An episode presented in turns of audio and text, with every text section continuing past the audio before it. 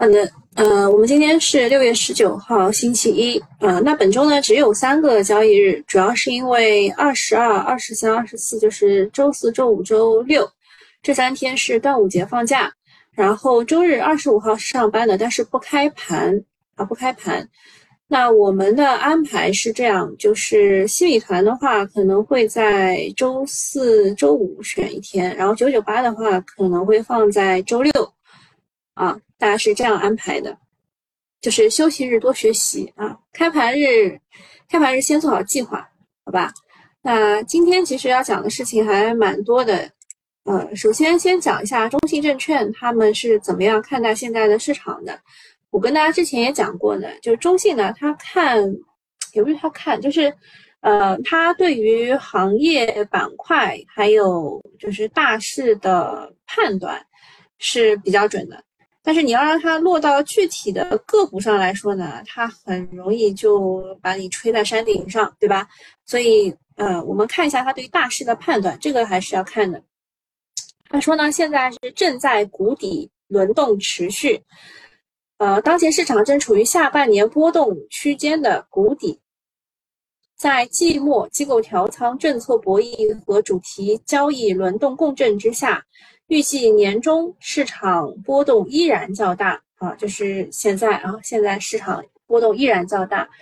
首先，市场情绪和经济预期正处于谷底，对于经济数据的负面反应迟钝，超预期的降息落地，强化逆周期政策预期，政策最终不会缺席，但难超激进的市场预期，政策博弈仍将持续。其次，中美关系短暂缓和。宏观流动性环境好转，人民币对美元被动贬值压力缓解，有利于支撑活跃的主题交易。最后，市场交投活跃，活跃度虽有提升，但存量博弈特征难改。季末机构调仓、政策博弈和主题交易轮动共振之下，预计年终市场波动较大。随着七月进入中报舆情披露高峰，业绩对配置的影响会逐步提升。配置上建议继续坚持以业绩为纲，较降低交易频次，继续坚持科技和能源安全领域当中有政策催化或业绩优势的品种。具体包括两点：第一个是科技安全领域，围绕数字经济主题和尚处于早期阶段的 AI 产业，重点关注运营商、信创、AI 芯片、服务器、光模块等方向。自主可控依然是科技安全全年的主线，建议关注年内具有业绩政策有望兑现的半导体设备。此外，存储面板在下半年有望迎来周期底部的反转。第二个配置就是能源资源安全领域，从盈利弹性的角度，建议关注储能充电桩、电力装备、火电等等。此外呢，关注生物医药板块的触底反弹机会，建议关注围绕国产自主化、国际化。高端制造、普惠医疗等优势赛道布局优秀企业，啊，大家对中信这一段话有什么看法没有？啊，其实他讲的还是挺明确的，啊，他讲的挺明确的，就是，呃，波动依然很大啊。嗯，下面看一下今天要讲的重要新闻。首先第一点肯定就是美国的国务卿布林肯，啊，他已经访华，啊，两天的访华之行，然后是。国国常会啊，国常会要研究推动经济持续回升向好的一批政策措施，啊，预计未来会有一段呃一段时间会有密集的政策出台。其实刚刚中信证券也提到了，就是呃市场其实依然是在存量博弈，而且大家也在做政策的博弈，大家都在猜未来是不是会有密集的政策出台，是会往哪个方向去支持。呃，然后这一次的国常会，它通过的是加大力度支持科技型企业融资行动方案。下面就是先正达啊，这个 IPO 申请通过了，这周五的事情。另外说，电视的电视的尺各尺寸的面板进一步的价格在恢复过程当中。下面就是 Meta 发布了新的语音生成模型 VoiceBox 啊，一个通用模型解决多项任务。还有招商蛇口发行股股份购买资产，并募集配套资金申请，获得了证监会的注册生效。啊，还有中国申请加入 TPT，啊，不对，是 CPTPP 最新的进展。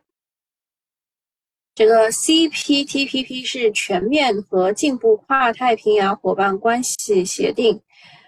啊，说如果能够加入的话，就是成为中国呃能能够为中国的 GDP 带来百分之零点七四的增长，出口增长可以百分之可以增长百分之四点六九，进口增长五点三四。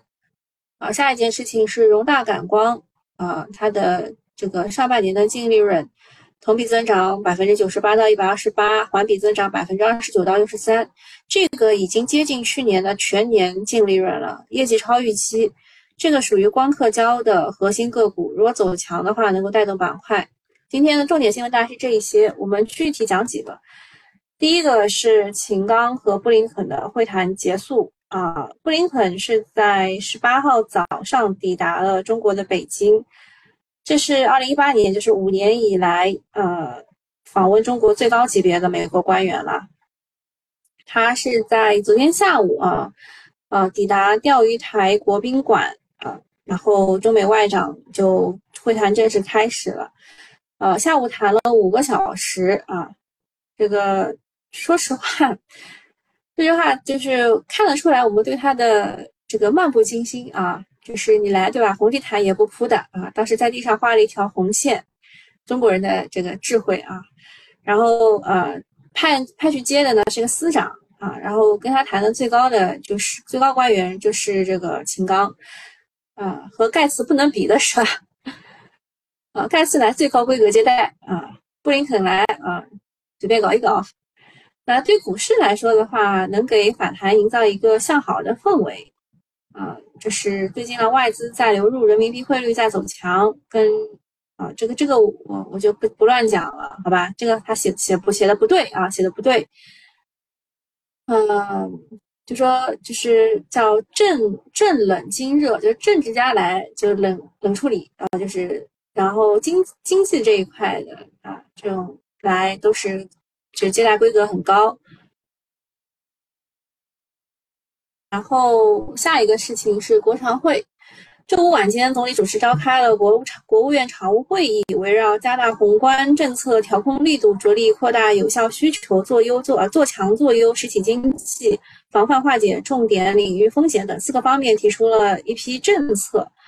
啊，其实政策当中他提到了一句话。就是具备条件的要抓紧实施，没有具备的要加强储备。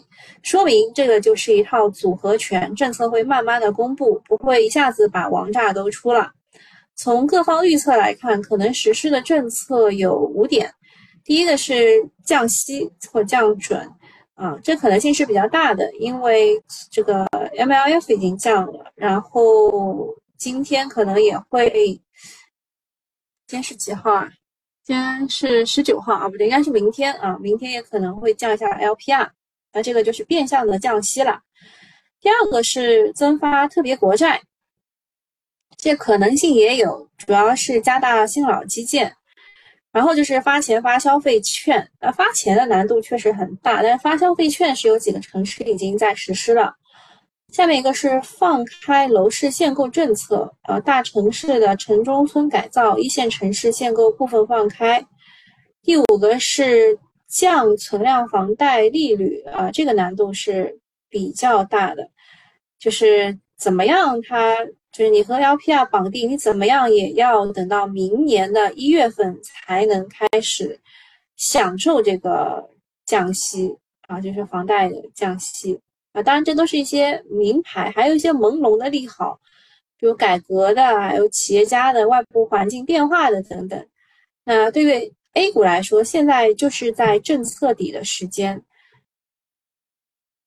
呃，只要满足两个条件，就继续可以涨啊。一个是政策啊强政策的组合拳预期，第二个是中美能够缓和，嗯。先讲一下为什么大家对国常会周周末为什么会研究的这么仔细，主要是因为，嗯，呃，政治局它会议的频次太低，啊，特别是跟经济有关的，啊，这个就大概就是七月底、十二月底，现在就这两次了，所以呃频次太低，而且这一届也没有类似上届金融 F 四那样经常喊话经济的领导，啊，所以国常会的重要性和关注度就大大的提升了。嗯，周五的国常会内容是比较务虚的。但是他做出来的定调是比较务实的，嗯，就是前期他已经有很多的这个事情了，就是看他怎么样继续的去实施啊。五月底开始呢，关于政策刺激经济的传闻和期待也越来越多，外媒也有一些报道，传的比较广的是周四晚上《华尔街日报》说我们要发行。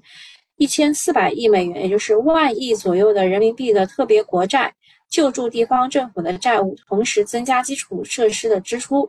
这个消息爆出来之后呢，人民币就开始贬值。啊，就是跟他之前那位大 V 讲的，说什么中美关系缓和啊什么之类的，然后才贬值是其实不太一样的，是因为要发特别国债，然后人民币开始贬值。呃。可能就是大家看人民币兑换美元其实是升值的，主要是因为美元指数自身它跌得更厉害啊。但是你去看人民币对欧元、对英镑、对澳元和加元一揽子货币，其实人民币是开始贬值的，并不是大家看到的那个从周四开始一根大阴线下来，就七点一八下来了，嗯。目前其实就是降息加上刺激经济的大环境，我们的汇率短期还会继续承压，就没有大家想象的那么好啊！不要光看人民币对美元啊，看一下对欧元、对英镑，你就知道它还在贬。啊，下一件事情是欧盟委员会要求成员国禁止华为和中兴啊两家公司的产品，这个是周末通讯板块出的一个比较大的利空啊。就是欧盟委员会网站发布了关于实施五 G 网络安全工具箱的报告，将华为和中兴通讯列入了高风险的供应商，并且表示欧盟将会禁止或者限制这两家公司提供服务。那欧盟其实是中兴通讯在海外重要的市场，它二二年整体收入是一千两百三十亿，来自欧洲地区的收入大概是一百五十亿，所以欧洲收入占比。就是占整体的收入比是百分之十二，不过呢，欧洲的内部并不是铁板一块，欧盟的决定对于欧洲国家的选择并不会产生决定性的影响，欧洲各国仍然有自主选择供应商的权利，并不会完全去听欧盟的决定。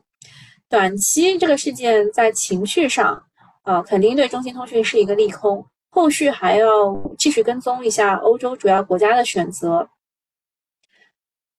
嗯，就是从他们自身的角度来说，呃，欧委会它排除中兴和华为，排除五 G 网络是合理的，因为他们认为可能会受到安全的威胁。啊，他已经要求电信服务供应完全要排除华为和中兴。呃，那对于华为的中兴，它确实短期是一个重大的打击啊，但是呢，啊，它也也。不是很不是完全铁板一块啊，就大概就是这个这个意思啊，但是大概就是这个意思。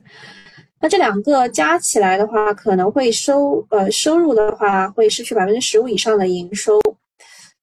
嗯，刚刚讲这个中性吧，然后讲一下华为。华为的话，它后面的路会越来越难走，基本全靠中国市场维持的话，也可能会倒逼他们去涉足一些上下游的产业。嗯，对整个华为产业链不是一件好事情啊。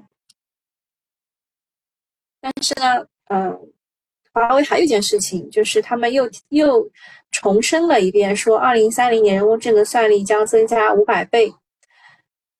这个是在 APEC 工商领导人中国论坛上，华为的轮值董事长啊出来说的。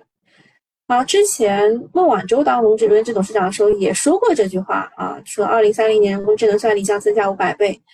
他从什么时候开始算的呢？他并不是从二零二三年开始算的啊，他从二零好像是二零二零年还是二零二一年开始算的五百倍啊。这个反正就是你按计算机的话，听完以后虎躯一震啊，说这个光模块和算力可能又又迎来了就是这个吹捧啊吹捧啊板块中军像是中继续创，还有龙头是华西股份，还有光伏科技、天通股份这一些啊都又都虎躯一震啊，就是 YY 就是已经要涨停了。另外，传媒、游戏等应用和大模型也轮番表现啊！现在 AI 比新能源的巅峰的时候还要疯狂。嗯，说真的啊，就是现在光模块、光模块拉的又猛又快，各种小作文也在传，呃，连中继续创都时不时在互动平台放利好啊，总觉得是很奇怪啊，就是没有这么火啊。像周末流传比较广的一个纪要。就给大家找来了，但是出处是未知，仅供参考。说它的交付节奏啊，Q 一的时候是八万只，Q 二十六万只，今年会交付七十多万只。呃，目前还是缺 DSP 芯片。啊，跟大家讲一下 DSP 芯片它是什么东西？它是数字信号处理器。目前来说，主要被海外企业垄断。啊，供应商包括了菲斯卡尔、英飞凌。意法半导体、亚德诺半导体等等，然后他交呃这个说今年公司产能足够的话，就是一个月可以生产二十到三十万只，明年可以扩展到五十万只。啊，另外呢，NV 加 Google 的备产指引上调到八百万，已经确认。之前说七一千万的时候，大家就哦肯定不行，然后大家大家。猜的是七百万，他们现在上调到八百万，已经确认。虽然前两天前两天 f i n i s a 就在传这个多多多模加单，啊，但确认了说，但啊，而且量比市场预期的要多啊，所以我我跟大家说，虽然流传的较广，但是出处未知，不知道是不是他们自己来说的啊。然后说这个 LPO 在 Meta 上测试顺利。啊，相比于 f i n i s a 设备从德国、日本进口，公司大部分的设备是国产替代加自产，并且公司采购的高精度贴片机四百 G 和八百 G 可贡献。如果啊 finisa 重新给设备商下单的话，交期要半年以后了。啊，所以啊，他他这边提到的，哎，说实话，感觉有点不靠谱啊。就是这篇东东看上去。很专业，但是感觉不太靠谱。嗯，然后这个 DSP 的芯片啊，功耗占比在百分之五十左右，所以厂商才会去开发 LPO 技术，将 DSP 功能集成到交换芯片当中，减少系统功耗，降低成本。嗯，这个是啊，算力啊，人工智能算力算力当中就看光模块。下面看一下美光，啊，这个也是一个比较重要的消息，就是美光在中国对它也算可以可以说是制裁之后吧，他们做了一个应对的计划，说要在未来几年当中啊，对其位于中国西安的封测厂投资四十三亿元人民币，决定收购一家西安的公司，叫做历程半导体，啊，他们的封装设备。还计划在美光西安工厂加建新的厂房，并且引进全新并且高性能的封装设备，啊，封测设备，啊，被网信办安全审查之后，他突然变得老实了啊，还不断不但加加大了对华投资，还要采购长江存储的颗粒，甚至还要在中国增加就业岗位啊，员工总数增至四千五百多人，然后就是。哎，这一块其实短期来说的话是利空我们国产的存储上市公司的。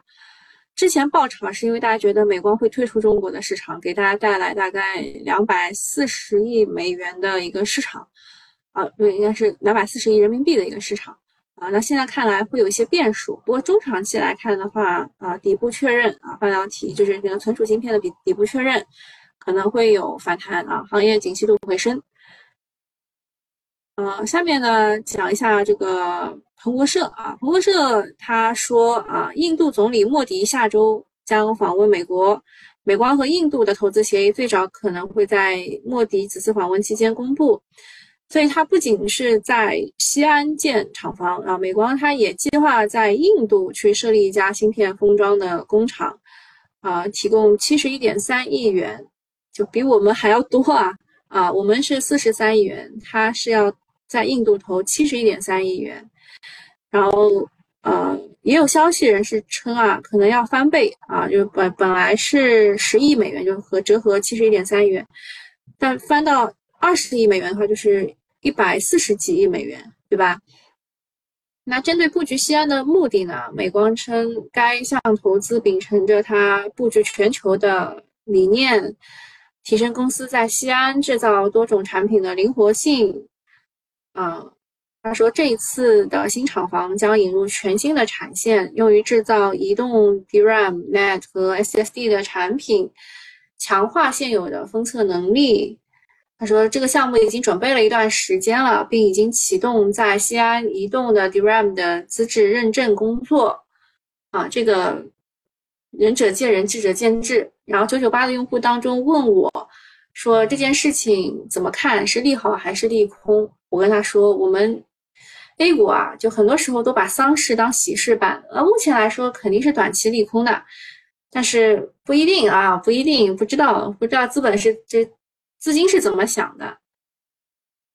看一下大家目前有什么话要跟我说的呀？嗯，郭关杰说，华为的关注度这么高，算力是不是华为参与资金操作了？华为是持有某些公司的股票的呀，这个你们应该要知道的呀，这你们应该知道。然后看一下。呃，听友说你那么晚一定偷走了很多人的春天，没有啊？我打牌基本打不出春天。还有什么说继续制裁吧，不然半导体很难哦。很多很多就是自己做半导体投资的人说，如果他不制裁，国产替代这条线很难打下去。呃，还有什么教会小兔有牙说教会了狼崽子，饿死了娘。指的是哪一个啊？愿时光带我说，我不明白，呃，会比挖矿的时候的显卡，呃，算力要增长多少倍？现在也不挖矿了，还会火到那样吗？不理解，就是跑马圈地嘛。跑马圈地的时候，你想想看，这个滴滴和快滴当时候就是到到当时是怎么样给你发优惠券的？你应该明白，就是他们现在肯定都是亏钱的，就是买东西什么之类的都是亏钱的。啊，好，谢谢今天今天好多人给我送小心心啦，听友二三八二啊，这位给我送了五百多个，还有蒲公英给我送了三百多个，这小星星有什么用啊？我到现在都不知道小星星有什么用啊。好，那个下一个事情是 A 股首单房企重组项目生效。好，可以加热度，知道了，那多送点哈。啊，这个这个其实是什么意思呢？就是我们之前不是说第一支箭、第二支箭、第三支箭吗？然后这个就是第三支第三支箭啊，招商蛇口它要去。发行股份的方式购买南油集团百分之二十四的股权和招商前海实业百分之二点九二点八九的股权，并且募资配套资金八十五亿元，用于十个存量住宅项目后续建设及交付。啊，这个这个其实为什么会选中招商蛇口？一个是国资，一个听话，对吧？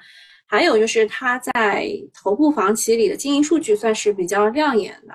一到五月份的销售金额一千三百六十八亿元，同比增长百分之七十六点四，增速远远比百强房企整体的百分之八点二的水平高很多，好高很多。啊，这个它的募资配套资金八十呃八十五亿元，总共用时是九十五天。那这个对地产公司来说是一个重磅的利好，后续像保利、大名城、中交地产都有望陆续的通过这件事情。但是他通过了，真的是能够拿到钱吗？啊，我也不知道。现在还有谁会给他投钱呢？啊，然后我们关注的就是八十五亿元这个事情啊，这个房企呢，它在 A 股和港股的融资情况总共已经抽血上千亿了，所以现在不给新的房地产公司上市了嘛？像恒大，就他想要对去借壳深深房这件事情，也不给他通过嘛。总之，恒大应该之前不会死，就就是各种各样的啊骚操作吧，啊，就来给他弄死了。现在百百虫之不不不百百足之虫死而不僵啊，就现在还能挪动一下。反正最后啊，说这个八十五亿能顶六七个科创板企业啊，就是他们最难的日子过去了。但是是 A 股 承受承担了所有。啊，房地产最近利好是不断的，一个是 A 股的再融资放开了，第二个就是胜者为王，有一堆的退市，有一堆的公司已经退市了。第三个是可能会有大城市的城中村的改造，呃，地产商啊，还有物业，还有文旅园区等等啊，都可以关注一下。但它不是我的菜啊，我不喜欢这种公司。嗯，下一个是马斯克，他的 Neuralink。啊，计划今年进行首例啊，这个人体的试验，脑机接口人体试验啊，脑机接口已经好久不炒了，已经两个礼拜了吧，都没怎么炒。啊，五月份的时候呢，这个脑机接口的试验曾经引发了 A 股的炒作，但最近呢，风头都被 AI 抢走了。啊，这次马斯克确定了时间，说今年就要搞，看会不会持续啊？近期暴涨的特斯拉，马斯克也回应了，市值将由自动驾驶的技术来决定。包括他来中国也想落地自动驾驶，当然这个过程很长。但是从新能源的整个产业链来看呢，就我们之前说过的，上半场是电子化，下半场是智能化，啊，就是真正的壁垒是芯片、智能底盘、算法等等，国内厂商必须也要跟上了。还有一个消息就是马斯克准备要造飞机了。啊，电动汽车、可回收火箭、星链，还有太阳能发电、脑机接口、飞机、人工智能，感觉啊，它是要垄断未来的科技。啊，大家都说美股今年很牛啊，但把人工智能和大大大科技巨头的涨幅去掉，其实美股今年也没有涨多少，他们也是局部的牛市。就是有时候你看纳斯达克在涨，哎，其他标普、标普和这个道指它也不涨啊，所以。你去美股试试看，你也就知道了。嗯，下一个事情就刚刚讲过的，中国正式推进要加入呃 CPTPP 的这个进程，呃，就是有有一定难度啊，因为玩家都是美国、日本这种发达的国家，从规则到入群的门槛都比较的高。但是中国的经济体量、全球贸易份额巨大，其他国家面子还是会给的。商务部也说了啊，中国是有意愿、有能力去加入 CPTPP 的啊。这个事情，就就因为这个事情呢，就是什么情况？就是之前不是 WTO 嘛，中国加入 WTO 也也经历过经经济腾飞的啊。但是有些国家它加群又退群，搞小团体主义呢啊，这个 WTO 就名存实亡了啊。然后我我们会费还是交的啊，我们好像交交很多会费。而这些事情其实对跨境电商、跨境支付、一带一路会带来一定的刺激啊，看资金的选择。下面就是先正达啊，先正达它从正式受理到过会仅仅用了二十八天，这是非一般的速度。它募资六百五十亿，是今年全球单笔最大的融资记录，也是 A 股史上第四大的 IPO。在募集的六百五十亿当中，它需要花一百九十五亿偿还债务。全球并购两百零八亿，研发费用一百三十亿，有点把大 A 当提款机了啊！但是这家公司对粮食安全有比较大的意义啊，你们懂的啊。所以为了巨无霸的顺利发行啊，注册发行，周四周五大盘连续涨了两天，韭菜确实也吐槽少了。那本周是有五家的 IPO 啊，三个工作日发五家，六月十九号发三家，然后二十号发发一发一家啊。发发两家啊，反正其其实就是也也不算少，三个工作日发五家。整体来说呢，先正达没有那么快上市，大概就是八月份吧。啊，八月份。嗯，看看现在市场情况啊，现在市场已经已经已经这个九点半了，那我们免费户就到这里了，好吧？今天涨得最好的会不会还是光模块呢？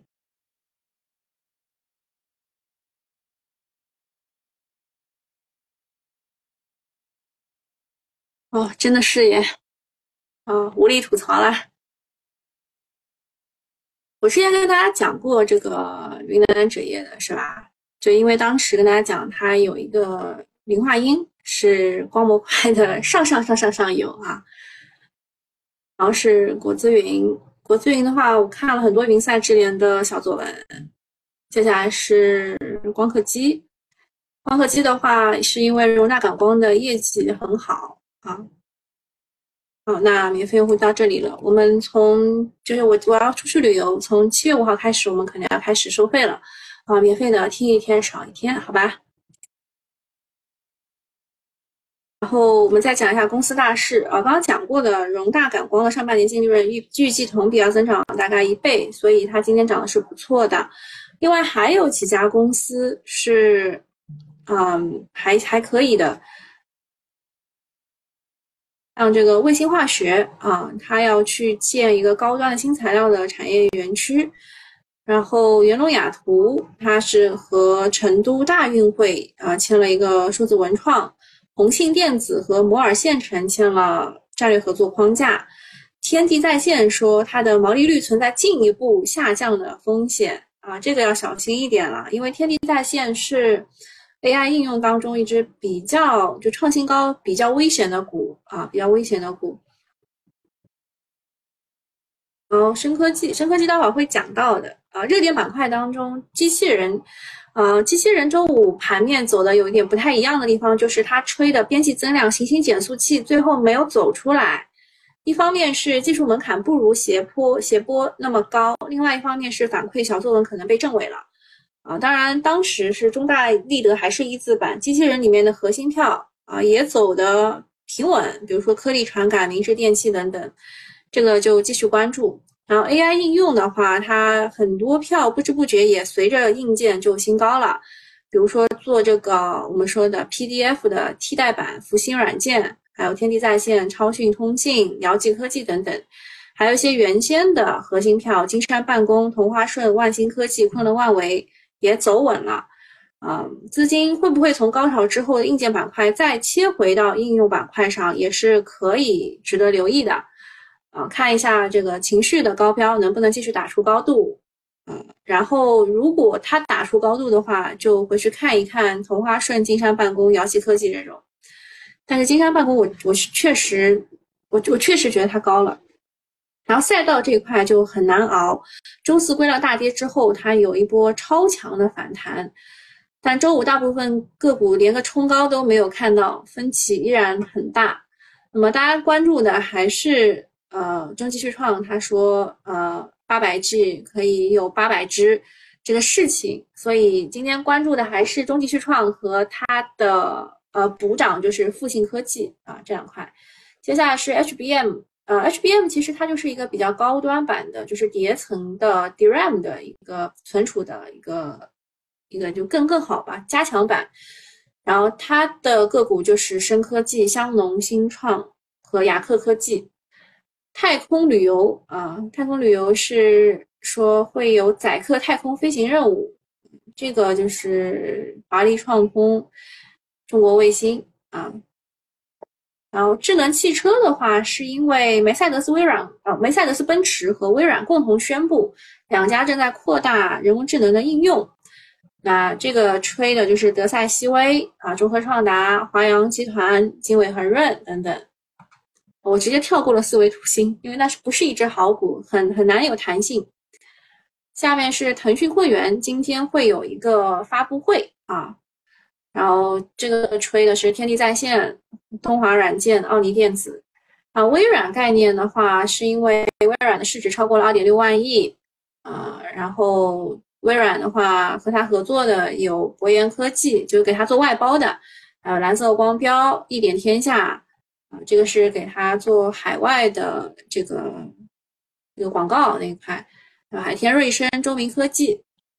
中德概念的话，是因为中德峰会会在六月二十五到二十二十四到二十五在郑州召开，啊，这个股很多啊，他随便举了几个例子。然后 ERP 啊，ERP 的话就是就是 AI 应用的 B B 端的，就是对于企业端的一个落地，像是顶杰软件、云赛智联、汉德信息、致远互联、范围网络，这些都是 ERP 的公司。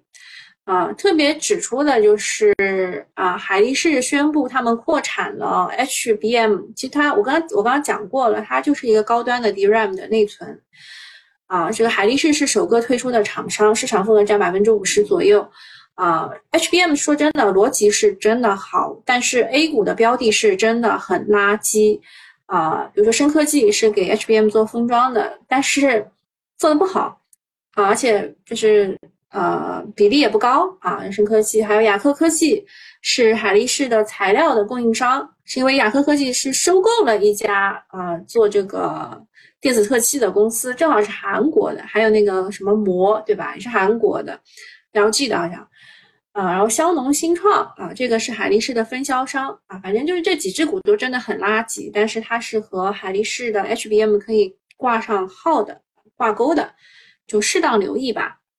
嗯，然后像这个小作文也推了香农清创，说它是大陆云服务存储器的唯一代理商，啊，代理的产品有 DDR5、HBM 这种高端的存储器，占公司营收的百分之七十，直接受益于服务器相关的需求爆发，啊，这是香农新创，还有雅科科技啊，说它的前驱体已经导入美光、海力士、台积电、长存和长兴这种海外海内外的存储大厂，啊。